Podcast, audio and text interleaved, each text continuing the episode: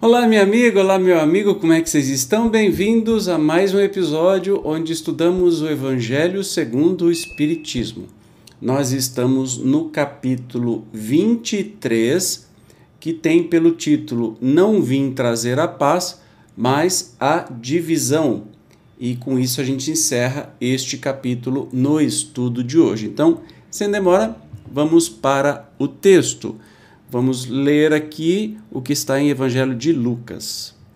Não penseis que eu tenha vindo trazer paz à terra, não vim trazer a paz, mas a espada, porquanto vim separar de seu pai o filho, de sua mãe a filha, de sua sogra a nora, e o homem terá por inimigos os de sua própria casa. Mateus 10 e 34 a 36. 10. Vim para lançar fogo à terra, e que é o que desejo senão que ele se acenda tenho de ser batizado com um batismo e quanto me sinto desejoso de que ele se cumpra. Julgais que eu tenha vindo trazer paz à terra. Não, eu vos afirmo, ao contrário, vim trazer a divisão, pois, doravante, se se acharem numa casa cinco pessoas, estarão elas divididas umas contra as outras, três contra duas e duas contra três. O pai estará em divisão com o filho e o filho com o pai, a mãe com a filha e a filha com a mãe, a sogra com a nora e a nora com a sogra. Ah, isso sim está em Lucas. É, o trechinho anterior está em Mateus. Ora, mas Jesus veio para isso, para trazer divisão à terra. É esquisito, né? A gente vai ver as, as explicações aqui que Kardec e os Espíritos nos dão. Vamos lá. Será mesmo possível que Jesus, a personificação da doçura e da bondade, que não cessou de pregar o amor do próximo, haja dita: não vim trazer a paz, mas a espada. Vim separar do pai o filho, do esposo a esposa. Vim lançar fogo à terra e tenho pressa de que ele se acenda? Não estarão essas palavras em contradição flagrante com seus ensinos? Que, que você acha, né? É uma coisa esquisita, né? Não haverá blasfêmia em lhe atribuírem a linguagem de um conquistador sanguinário e devastador? Não, não há blasfêmia nem contradição nessas palavras, pois foi ele mesmo quem as pronunciou e elas dão testemunho da sua alta sabedoria. Apenas um pouco equívoca a forma não lhe exprime com exatidão o pensamento, o que deu lugar a que se enganassem relativamente ao verdadeiro sentido delas. Tomadas à letra, tenderiam a transformar sua missão, toda de paz, noutra, de perturbação e discórdia, consequência absurda que o bom senso repele, porquanto Jesus não podia desmentir-se. Então, é, se é uma questão de interpretação, e eu sei, né, eu, eu tenho uma, eu sei, eu tenho uma é, ideia formada sobre ele ver falar da, da, dessa questão de trazer a divisão, né? Obviamente, inclusive na semana passada, o sermão do Padre Júlio Lancelotti vem, vem falar muito sobre isso, né? Que é, seguir Jesus não é, é viver no mundo de paz, muito pelo contrário, é você arrumar encrenca, né? Porque Jesus foi encrenqueiro quando ele passou por aqui. Ele foi um, um revolucionário, ele provocou o sistema religioso, o sistema social, o sistema do Império Romano, ele provocou todo mundo, questionava o tempo todo. Então, talvez venha daí essa questão de não vir trazer a paz, mas a divisão, porque realmente é, não é fácil seguir a Jesus. Né? Mas vamos ver as explicações aqui dos Espíritos. Vamos lá. Toda ideia nova forçosamente encontra oposição e nenhuma que se implante sem lutas. Ora, nesses casos, a resistência é sempre proporcional à importância dos resultados previstos, porque, quanto maior ela é, tanto mais numerosos são os interesses que ferem se for notoriamente falsa, se a julgam isenta de consequências, ninguém se alarma, deixam-na todos passar, certos de que lhe falta vitalidade. Se, porém, é verdadeira, se assenta em sólida base, se lhe prevê em futuro, um secreto pressentimento adverte os seus antagonistas de que constitui um perigo para eles e para a ordem de coisas em cuja manutenção se empenham. Atiram-se, então, contra ela e contra os seus adeptos, Assim, pois, a medida da importância e dos resultados de uma ideia nova se encontra na emoção que o seu aparecimento causa, na violência da oposição que provoca, bem como no grau e na persistência da ira de seus adversários. Jesus vinha proclamar uma doutrina que solaparia pela base os abusos de que viviam os fariseus, os escribas e os sacerdotes do seu tempo. Imolaram-no, portanto, certos de que, matando o homem, matariam a ideia esta, porém, sobreviveu porque era verdadeira, engrandeceu-se porque correspondia aos desígnios de Deus. E, nascida num pequeno e obscuro burgo da Judéia, foi plantar o seu estandarte na capital da mesma, na capital mesma do mundo pagão, em face dos seus mais encarniçados inimigos, daqueles que mais porfiavam em combatê-la, porque subvertia crenças seculares a que eles se apegavam muito mais por interesse do que por convicção. Lutas das mais terríveis esperavam aí pelos seus apóstolos. Foram inumeráveis as vítimas. A ideia, no entanto, avolumou-se sempre e triunfou, porque, como verdade, sobrelevava as que a precederam. E aí a gente faz aquela pergunta assim. É exatamente está explicando isso que eu pensei, né?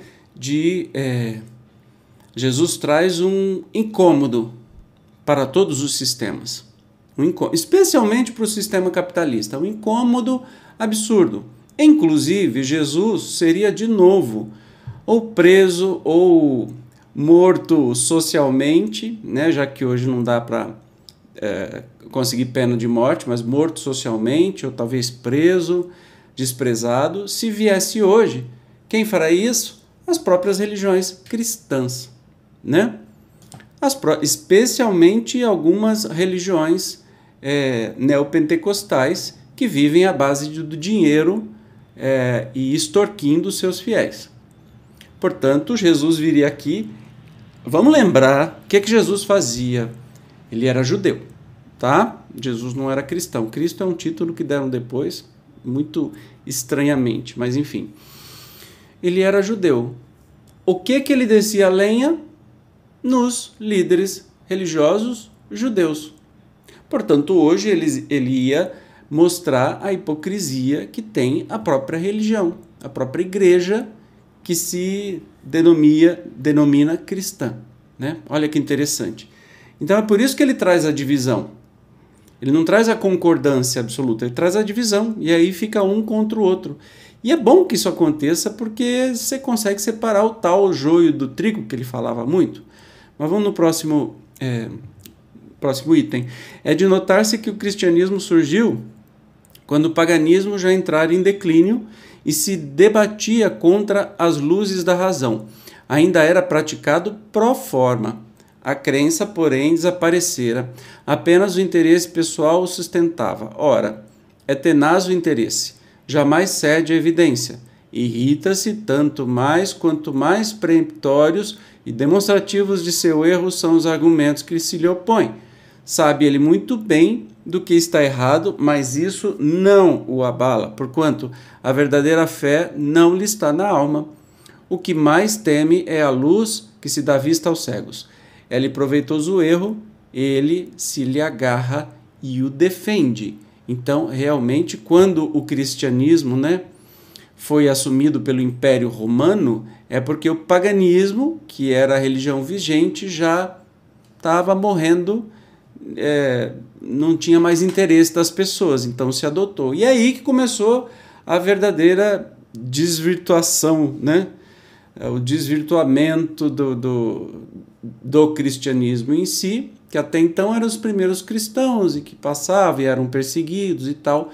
Quando foi assumido pelo Estado, né, pelo Império Romano, e aí se criou a Igreja é, Católica e todo o império que veio com ela, é que aí estragou né, realmente o cristianismo e a história está aí para nos mostrar essas evidências. Sócrates, também, não ensinaram uma doutrina até certo ponto análoga do Cristo. Porque não prevaleceu naquela época a sua doutrina, no seio de um dos povos mais inteligentes da terra, é que ainda não chegara o tempo. Ele semeou numa terra não lavrada, o paganismo ainda se não achava gasto. o Cristo recebeu em propício tempo a sua missão. Muito faltava, é certo, para que todos os homens da sua época estivessem à altura das ideias cristãs, mas havia entre eles uma aptidão mais geral para as assimilar, pois que já se começava a sentir o vazio que as crenças vulgares deixavam na alma. Sócrates e Platão haviam aberto o caminho e predisposto os espíritos. Olha que interessante, estamos falando de coisas muito antes de Jesus, né? E aí manda ler aqui Sócrates e Platão, precursores da ideia cristã e do cristianismo, que tem na própria introdução aqui do livro que a gente já estudou. Vamos continuar aqui com a leitura. Eu estou apanhando para selecionar, porque meu do programa, o, o Zezinho começou a falar esquisitamente, aí eu tive que dar um jeito. Mas vamos continuar. E tem 15. Infelizmente, os adeptos da nova doutrina não se entenderam quanto à interpretação das palavras do Mestre, veladas, as mais das vezes, pela alegoria e pelas figuras da linguagem. Daí o nascerem, sem demora, numerosas seitas, pretendendo todas possuir, exclusivamente, a verdade e o não bastarem 18 séculos para pô-las de acordo olvidando o mais importante dos preceitos divinos, o que Jesus colocou por pedra angular do seu edifício e como condição expressa da salvação, a caridade, a fraternidade, o amor ao próximo, aquelas seitas lançaram anatema umas sobre as outras, e umas contra as outras se atiraram, as mais fortes esmagando as mais fracas, afogando-as em sangue, aniquilando-as nas torturas e nas chamas das fogueiras. Vencedores do paganismo, os cristãos, de perseguidos que eram, fizeram-se perseguidores a ferro e fogo foi que se puseram a plantar a cruz do Cordeiro sem mácula nos dois mundos. É fato constante que as guerras de religião foram as mais cruéis, mais vítimas causaram do que as guerras políticas. Em nenhumas outras se praticaram tantos atos de atrocidade e de barbárie. Olha que interessante. Então, pelo controle religioso se praticou os piores atos de barbárie no mundo, não é? E a gente sabe que é isso, interesse das religiões, justamente por isso. E aí vem a frase: cabe a culpa à doutrina do Cristo? Não. De certo que ela formalmente condena toda violência. Disse Jesus alguma vez a seus discípulos: Ide, matai, massacrai, queimai os que não crerem como vós? Não. O que ao contrário lhes disse foi: Todos os homens são irmãos e Deus é soberanamente misericordioso. Amai o vosso próximo, amai os vossos inimigos, fazei o bem aos que vos persigam. Disse-lhes outro sim: quem matar com espada, pela espada perecerá.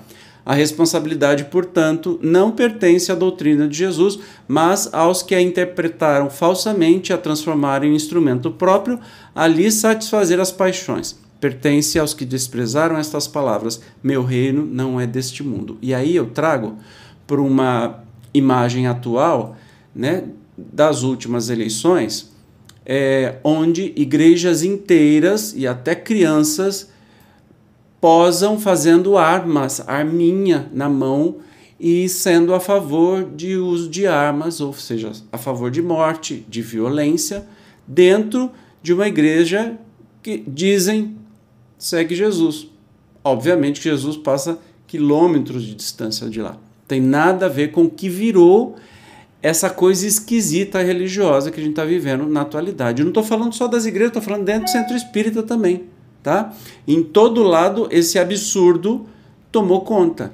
Então, separando o tal joio do trigo mesmo, quem é pacífico, não passivo, quem é pacífico e quem não é pacífico, quem é egoísta, quem opta pela violência, quem é machista, etc, etc. Né? Bem ao contrário do que Jesus sempre disse. Mas vamos continuar. Em sua profunda sabedoria, ele tinha a previdência do que aconteceria, mas essas coisas eram inevitáveis, porque inerentes à inferioridade da natureza humana, que não podia transformar-se repentinamente. Cumpria que o cristianismo passasse por essa longa e cruel prova de 18 séculos para mostrar toda a sua força, visto que, malgrado todo o mal cometido em seu nome, ele saiu dela puro, jamais esteve em causa. As invectivas sempre recaíram sobre os que dele abusaram. A cada ato de intolerância, sempre, se disse, se o cristianismo fosse mais bem compreendido e mais bem praticado, isso não se daria.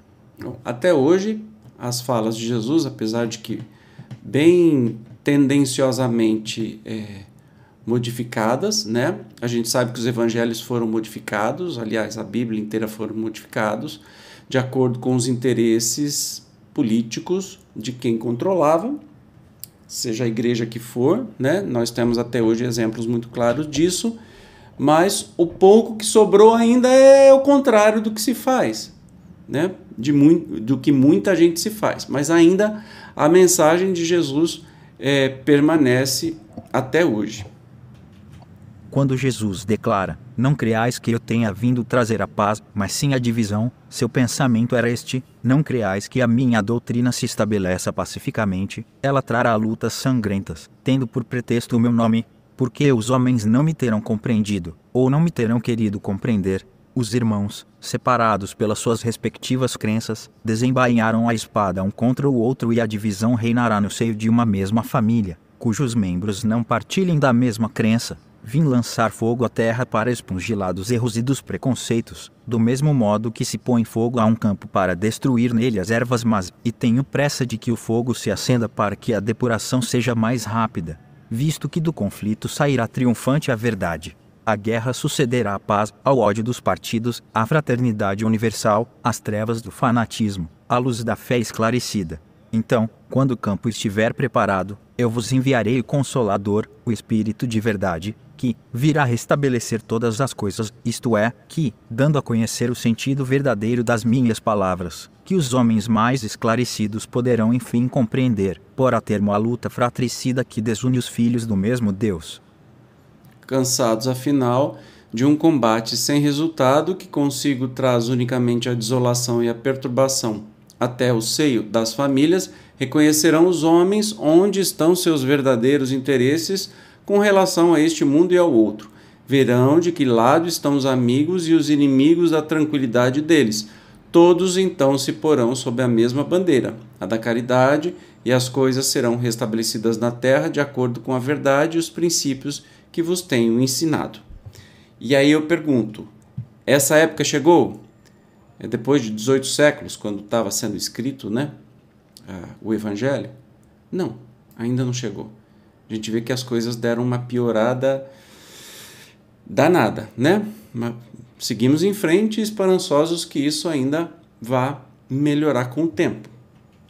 O Espiritismo vem realizar, na época prevista, as promessas do Cristo. Entretanto, não pode fazer sem destruir os abusos. Como Jesus, ele topa com o orgulho, o egoísmo, a ambição, a cupidez, o fanatismo cego, os quais, levados às suas últimas trincheiras, tentam barrar-lhe o caminho e lhe suscitam entraves e perseguições. Também ele, portanto, tem de combater. Mas o tempo das lutas e das perseguições sanguinolentas passou. São todas de ordem moral as que terá de sofrer e próximo lhes está o termo. As primeiras duraram séculos, estas duraram apenas alguns anos porque a luz, em vez de partir de um único foco, irrompe de todos os pontos do globo e abrirá mais de prontos olhos aos cegos. Uma coisa é certa, lógico que melhorou que as perseguições sanguinolentas acabaram. Ninguém, é, com exceção de alguns países muito doidos aí, onde tem é, que são governados por é, líderes religiosos, e aí está o perigo do Brasil não ser um país laico, né? Quer dizer, todo mundo que não for daquela região vai ser perseguido, exterminado até morto. Alguns países ainda fazem isso, né? Mas vamos falar que no país isso não acontece. Mas nós estamos na época de lutas morais, né? Lutas de ideias que são intensas e que geram muita angústia, muito sofrimento também para as pessoas. Acho que isso ainda não acabou. Essas palavras de Jesus devem, pois, entender-se com referência às cóleras que a sua doutrina provocaria, aos conflitos momentâneos a que ia dar causa, às lutas que teria de sustentar antes de se firmar, como aconteceu aos hebreus antes de entrarem na terra prometida, e não como decorrentes de um desígnio premeditado de sua parte de semear a desordem e a confusão. O mal viria dos homens, e não dele que era como médico que se apresenta para curar, mas cujos remédios provocam uma crise salutar, atacando os maus humores do doente. É, fica mais claro exatamente isso, né? A gente compreende melhor estas palavras que estão no Evangelho, né? Beleza? Bom, por hoje é só. No próximo é, episódio nós vamos estudar o capítulo novo, 24, que tem por título Não ponhais a candeia debaixo do alqueire, né? Candeia sob alqueire, porque fala Jesus por parábolas. Candeia, uma coisa que ilumina, né? Alqueire, creio eu, que era um, um, uma mesa, né? Quando a gente vê algumas traduções que falam sobre a mesa. Eu te espero como sempre, obrigado pela sua presença até aqui e até o próximo episódio do Evangelho no Lar. Tchau!